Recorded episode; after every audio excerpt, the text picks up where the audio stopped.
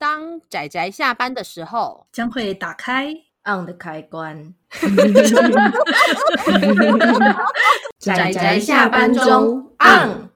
各位听友，大家好，欢迎收听仔仔下班中，我是阿直，我是大酸梅。大家今天看漫画了吗？看了，嗯哼，很好。虽然我觉得今天要推荐的这部漫画。怎么说？我觉得把它分类在呃食物算是什么样？料理料理漫画中，它算是一个比较异类的存在。甚至甚至，如果有人要说它不是料理漫画，我可以理解他的心情。是因因为说真的，这部作品啊，吼，它很怪。没错，它里面其实食物呢，并不是那么重要。对对，因为我们的主角他的个性呢，他是把食物拿来当做他获胜的，算是一个手段而已。是是是，对我们这个故事，它有趣的地方是，它里面也出现很多个厨师，包含主角在内，有出现好几个厨师，然后算是去参加那种厨艺比赛。每个厨师都有他们自己对于料理的一些看法，然后我们的男主角呢，他所奉行的的那个核心主旨就是料理就是胜负，就是我就是要赢，不择手段，对，真的不择手段。那女主角呢，她就走的比较王道正向论，她就是料理是心，对，对是，就是做饭是为了从心，为了做给人吃的这种，对，就是第第二主角反而比主角更像是我们常见的主角。或者说，这部作品里面大部分旁边的其他的那些厨师，都比我们的主角更像是一般常见的 美食漫画的主角。如果大家有看过《中华料理》，就是那个小当家那一部啊，哈，我们的男主角呢，简单说就是黑暗料理界的人。没错，没错。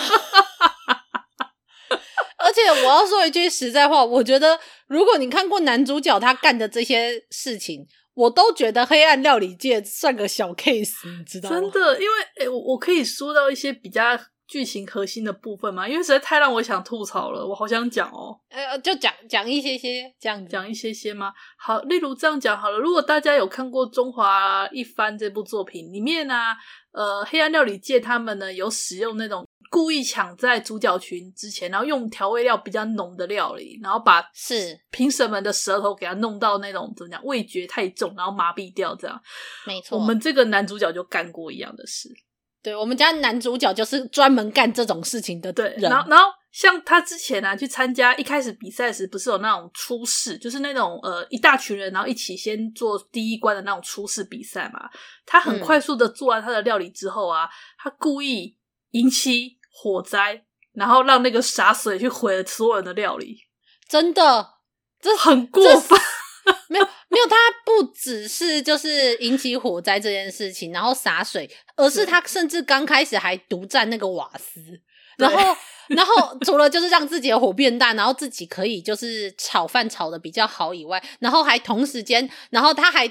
聪明的，赶快把自己的炒饭铺上保鲜膜，然后因为接下来就是会开始就是洒水，所以其他人的那个炒饭全部都被淋得湿哒哒。是，对，我们的男主角从头到尾都是这个性格，没有变过。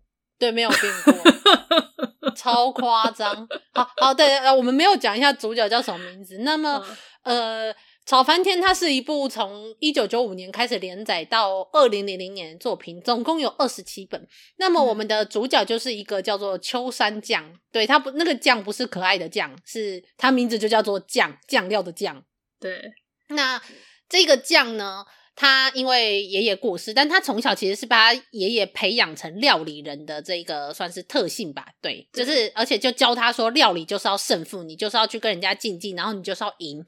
有赢的料理才有意义，嗯、类似这样的概念。然后，而且是用一种很斯巴达、非常斯巴达教育的方式训练他。所以，这个主角才年纪轻轻十六岁，就跑去，就因为爷爷过世之后，然后留下来的遗言，叫他去某一个非常有名的中华料理餐馆那边去当见习生。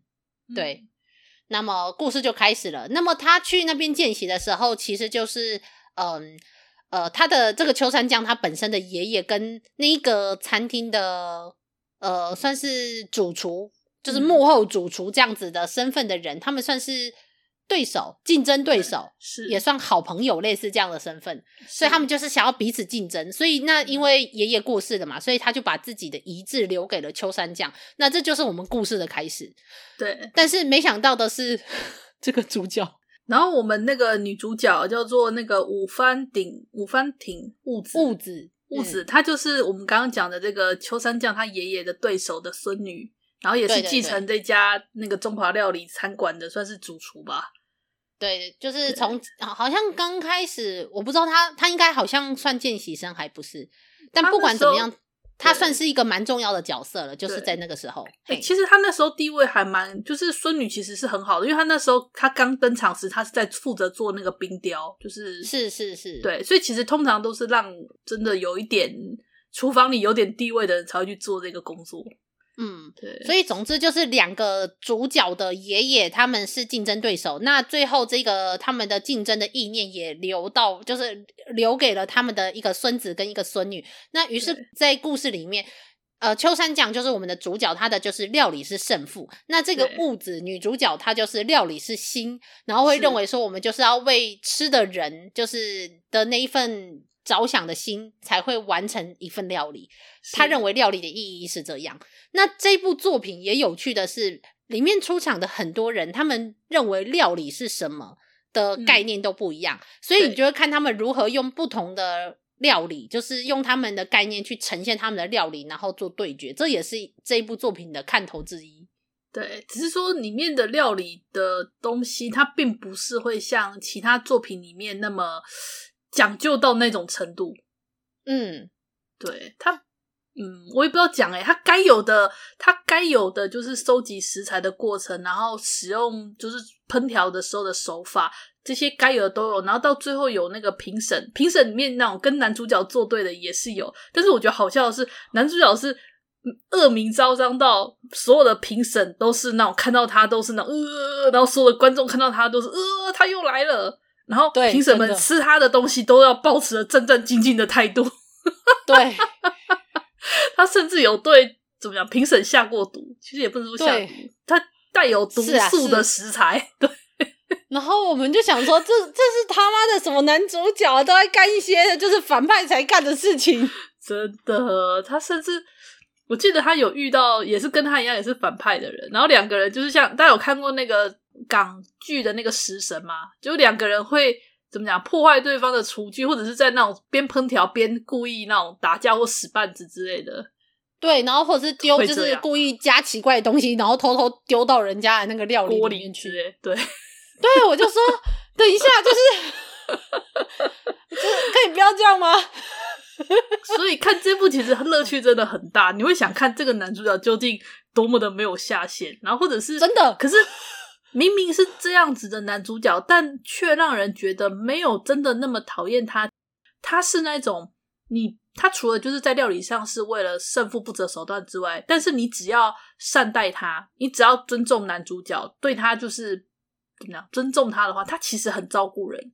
像这部作品里面就有一个算是配角，嗯、就那个小此木那个配角，没错，他们，那个他们那家饭馆的一个见习生，真正的菜鸟。然后，因为他就是觉得酱很厉害，他常常就跟在那个酱后面，就是算是跟班。然后他也对他就是很很尊重，所以其实你就发现，其实酱他就很照顾这个小此木。嗯嗯嗯嗯，对。而且某种程度上，其实如果你得到了这样的肯定的话，在某一些程度、某一些程度、某一些状态下，其实他仍然是蛮。怎么讲？蛮肯定你的。例如说，像他跟物质之间的关系，虽然他们真的是彼此吐槽，但其实他们刚好在彼此，例如说，呃，心情不好或者是某一些状态下的时候，他们也会想着去帮对方这件事情。对，就是所以反而不会让人那么讨厌这个男主角。是，而且因为物质基本上对酱他也不会怎么样，不会，他只是不喜欢他的料理的。风格吧，但是他其实他是他是认可酱的料理的能力的，所以其实没错没错，酱他对物质也不会使出过分的手段。啊，这倒是没错，他不会对他用上那种很糟糕，像我们刚刚讲的那种很糟糕的手段，没错，真的是很夸张，就是哦，我真的我这部作品除了就是我说就是降他的就是如何看这个就是所谓的就是没有下限，就是嗯。没有下限的剑，对，没有下限的剑以外，其实还有一个特色是，它真的是我所有看过的料理漫画中选那个食材选的特别特殊的一部。我就想说，真的有人吃这种东西吗？那当我看到他们那个决胜料理的时候，我看他拿些那些东西出来的时候，我就知道他想干嘛了。我就说：“干，你真的对不起。”我就说：“ 你居然真的把那玩意儿弄出来了！”我光看我就知道他想干嘛。哦。没有，他有一些食材选的，我也不知道他要干嘛。我知道他要做出来，我才知道那是什么。他要做什么？看起来好像应该好吃啦。我觉得理解，我可以理解那个应该好吃啦。但是实际上，我觉得我会不想吃那玩意儿。哎，可是其实我还是蛮想吃吃看的。你说的一定是那个所谓的未来，呃，那叫什么未来的料理是吧？还是什么的？那也也也也不是，就是就是因为你知道，就是我一直也很想去吃吃看，你知道爬虫类有一些餐厅真的有在卖爬虫类料理，嗯、我其实一直有想要去吃吃看，呃。但是不是说，所以我就要去，我就要吃很多。但是只是很想去吃吃看他们是什么味道，因为你知道我以前不敢吃什么昆虫类的东西，可是我后来吃过，在夜市中吃到那个炸蟋蟀，其实我觉得蛮好吃的。我就会想到以前那个金庸小说中不是有那个炸蜈蚣吗？是谁？他所他所煮的好像是也是跟昆虫还是欧阳锋之类的，我记得好像是跟他们两个有关。然后有那个炸蜈蚣的部分，应该反正就是类似炸昆虫之类的。嗨，我好想吃吃看啊！就是我那时候就一直很想吃吃看。嗯、后来就是吃到炸蟋蟀，其实比我想的好吃，所以我一直在想说，我未来一定要找其他的虫虫来吃吃看。但是因为台湾不吃嘛，所以就没有什么机会吃得到。台湾比较没有吃虫，好像西那个南美南美洲那边好像比较会有吧，昆虫料理。嗯我有听说南美洲会有一种是把你知道，是把整一整只生的青蛙，就是生的青蛙丢进果汁机里面，然后榨成汁。听说他们说这个可以就是让孩子变聪明，所以常常会有那种家长，然后去看，就是直接去那个摊子里面挑是哪一只青蛙，他们要哪一只青蛙，然后当场榨。但我觉得这个、哦、这个我可能不行，感觉蛮新的耶，怎么想都很新。我也觉得，我觉得可能应该还会加一点其他东西，但不管如何，我觉得为了卫生这件事，我可能还是不太行。对啊，就要吃什么还是卫生以卫生为主啦。这样，毕竟那个我们这位酱他在处理那些特殊食材的时候，他其实也是真的很仔细做到可以吃的程度。是是是，嗯，他并不是乱来。对啊，而且不如说这个主角虽然他总是做一些奇怪的事情。可是他其实，在处理食材上，你就可以看出来他对这些食材有多了解，然后跟他的构想有多独特。这件事，我觉得就可以看出他爷爷是怎么样训练他。诶，他对那种食材的那个了解是，例如说，一个这是什么肉，然后这个肉应该要怎么做这件事情。诶，我觉得很不容易。我觉得就是通常厨师不是还是会有某一个方面的专长嘛？可是我就觉得这样不容易。我在。讲啊，哈，他作者对中华料理是不是有什么误会？我也觉得，我当时在开始，我一直就有这种感觉，这个作者对中华料理带有一种奇妙的日本式的刻板印象。然后，因为中途还有出登场关于那个台湾的厨师，然后我就觉得，你对台湾是不是有什么奇怪的误会？就是，可是你知道在，在就是你在怀疑他是不是有奇怪的误会的时候，可是他又把自己日本人秋山酱做出来更奇怪的东西，嗯，所以好吧，那就算了。就是他可能只是，我也不知道哎，我真的不知道这部作品真的太奇妙了，就是大家一定要看看，他真的是很少见的邪道主角。不过它大约是二十年前的作品了，其实蛮难买的。我自己这边有一套啦，不过这套是在二手书店弄到的，嗯、所以我也不知道现在还有没有办法弄到。我也是去二手书店买的，嗯、只是因为它也蛮长的，所以被我塞在比较纸箱里面的地方。嗯、但是也许有一些图书馆还有，所以说不定有一些人可以找得到吧？嗯、也许，或许不知道。它是长虹出版社出的二十七集，嗯、然后。呃，他好像还有一个新作，就是呃，就是什么呃，他名字重新翻译了吧，叫做《铁锅料理王》。嗯嗯嗯，嗯对，而东贩有出后面的十集，算是第二部的剧情。嗯。因为其实它本身这一部作品虽然叫炒翻天，但它的真正的名字其实是叫做铁锅的酱，就是那个它的名字是酱嘛，它其实就要讲铁锅，铁锅就是煮饭那个铁锅嘛，铁锅的酱。只是那时候之前是呃，我不知道是是长虹吧，长虹去代理的时候，他把它翻成炒翻天。只是因为，因为后面他第二部他代理的出版社是东贩，所以他没有办法使用就是其他出版社的名字，所以于是他就把它改成叫做《铁锅料理王 R 顶级作战》，顶上呃对顶级作战对，是是是，对，所以也许有一些人有看过炒翻天的，但不知道他有续集的，那你可能要找续集也会不知道为什么要这样用这个名字找。然后，其实要我说的话，我也会觉得续集没有那么刺激啦。相对来说，就是跟前作比起来，很我觉得比较温和，不那么刺激，所以我就觉得没有那么有趣。哦，然后不看也没关系啦，因为他就是他就是一开始就直接就进入比赛，然后就比赛比了八集，然后剩下的两集就是一些日常的段落，这样就只有这样的一个比赛而已。嗯、我就觉得没有像之前我们刚刚说的那种各种黑暗料理手段。尽情使用，那个太极端了，太极端了。就是，对我真的不，就是如果你想看看什么叫做真正的黑暗料理机，我真心的觉得看炒翻天的主角比看小当家还要更更更更过分那个期待。对，他真的做了很过分的事。对啊，就是天哪，就是就我我太难解释了，因为除了我们除了我们刚刚讲的以外，还是有更多秋山酱做出来，你会觉得。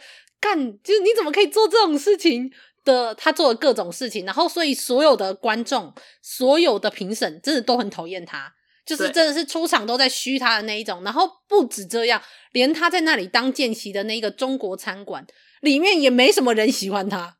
是，所以里面唯一对他比较怎么样？一是对他比较好的就是那个小此木那个跟班，然后物质则是一个比较客观的态度在对待他。是是是是，算是两个对他算是比较友善的人，亦敌亦友这样子。嗯、是是是，所以好了，那总之就是大家想看看什么奇怪的料理漫画的话，就是来看看这部作品。那这部作品会就是它的调性跟我们这一周讲的另外一部就是丽莎难以入口的餐桌料理调性是完完全全不一样，不一样就算了。那那为什么我会把他们都设在这个叫做“好好的煮点东西”的这个小主题？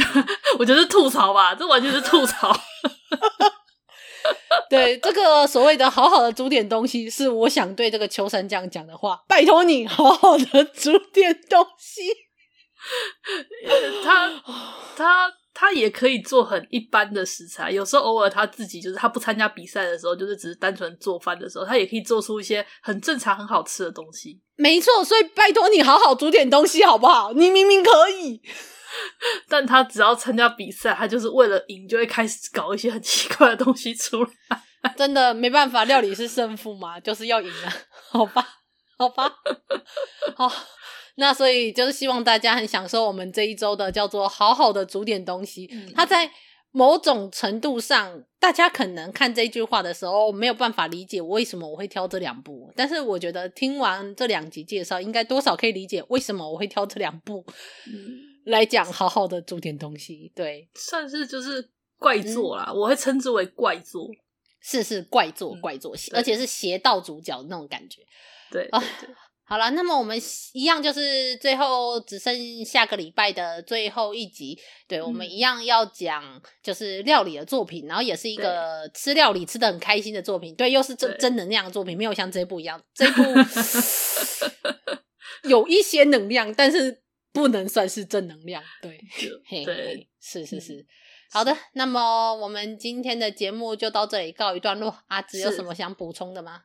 呃、欸，应该也还好，只是吵翻天，总觉得大家要看到有点有点不知道从何入手，让我再想想有什么办法。漫画不，漫画店可能不行，但是应该图书馆说不定有，我觉得或许有。嗯，嗯，我这附近的漫画漫画图就是图书馆，它的有一个漫画区的，就是就是类型叫做料理漫画。嗯，是。然后炒翻天，我好像有在里面，好像啦，好像，但是我不知道为什么他旁边放着魔人侦探。呃，我觉得同时性质说不定跟魔人侦探还比较接近啊。不是，我是说料理漫画的旁边是魔，就是旁边放着魔人侦探这样的，我觉得哪里不对劲？它也是美食啊，魔人侦探也是美食啊，你在说什么？哇，你讲的很有道理。早知道我这个月也应该来讲讲魔人侦探才对，他也是一个在想办法把东西弄得很好吃的一部 一部分。我觉得有看过有看过《魔人侦探》的人，一定会开始疯狂吐槽；但是还没看过的人，一定会一头雾水。对对对，就说明明就听起来是侦探，这样为什么会是在讲料理漫画？我相信看过的人完全会知道我在讲什么。那没有看过的人也非常推荐《魔人侦探》这一部，就是可以享受美食的，就是享受好好吃东西的一部漫画。嗯，对，就这样。那不是人类能够享受的东西。好的，好的，好了.那阿志还有什么其他想补充的吗？没，差不多就这样了。就有机会大家找找看啦，这部真的很有趣，就是看的蛮爽的。是是是是，然后很多让人就觉得哦，虽然说因为二十年前还是有些东西有点古老了，但是这种罕见的主角，真的我觉得很值得一看，真的，真的不如说还你现在还真的很难找到一个这样子的。少年漫就是比较偏少年漫画。啊，我知道了，因为其实炒翻天之后就出现了《死亡笔记本》哦，所以不如说比起《死亡笔记本》的邪道少年漫画男主角，我觉得炒翻天应该可以算是他的，也不算前身啦，但是有点类似这样子概念的一个主角。嗯，他但是因为他其实。呃，我觉得这样他的行为跟感觉正好踩在边界上，的确是，就是踩在一个你会想吐槽他，你也会希望拜托他好好煮煮点东西，但是 倒不会真的让你直接把他划分到坏人的那个地方，欸，就踩在一个很微妙的界限上。他本身不是坏人，但其实他做那些事情还是某种程度上可以被说是坏人哦。我老实说。哎、欸，下毒这件事不行。他在漫画中很可爱，但是不行。然后当然，《死亡笔记本》就完全另外一个程度，它就是直接妥妥的不行了，那就是另外一回事了。嘿，是是是，好好好，对，okay. 好了，那么我们就这一个礼拜的好好的煮点东西，希望大家可以享受我们这个礼拜的作品。嗯、是是的，那就先这样子啦，谢谢大家的收听，我们就下次见，拜拜，大家拜拜。啊，上班，工作啦！我们要工作，下班了，回去回去工作喽。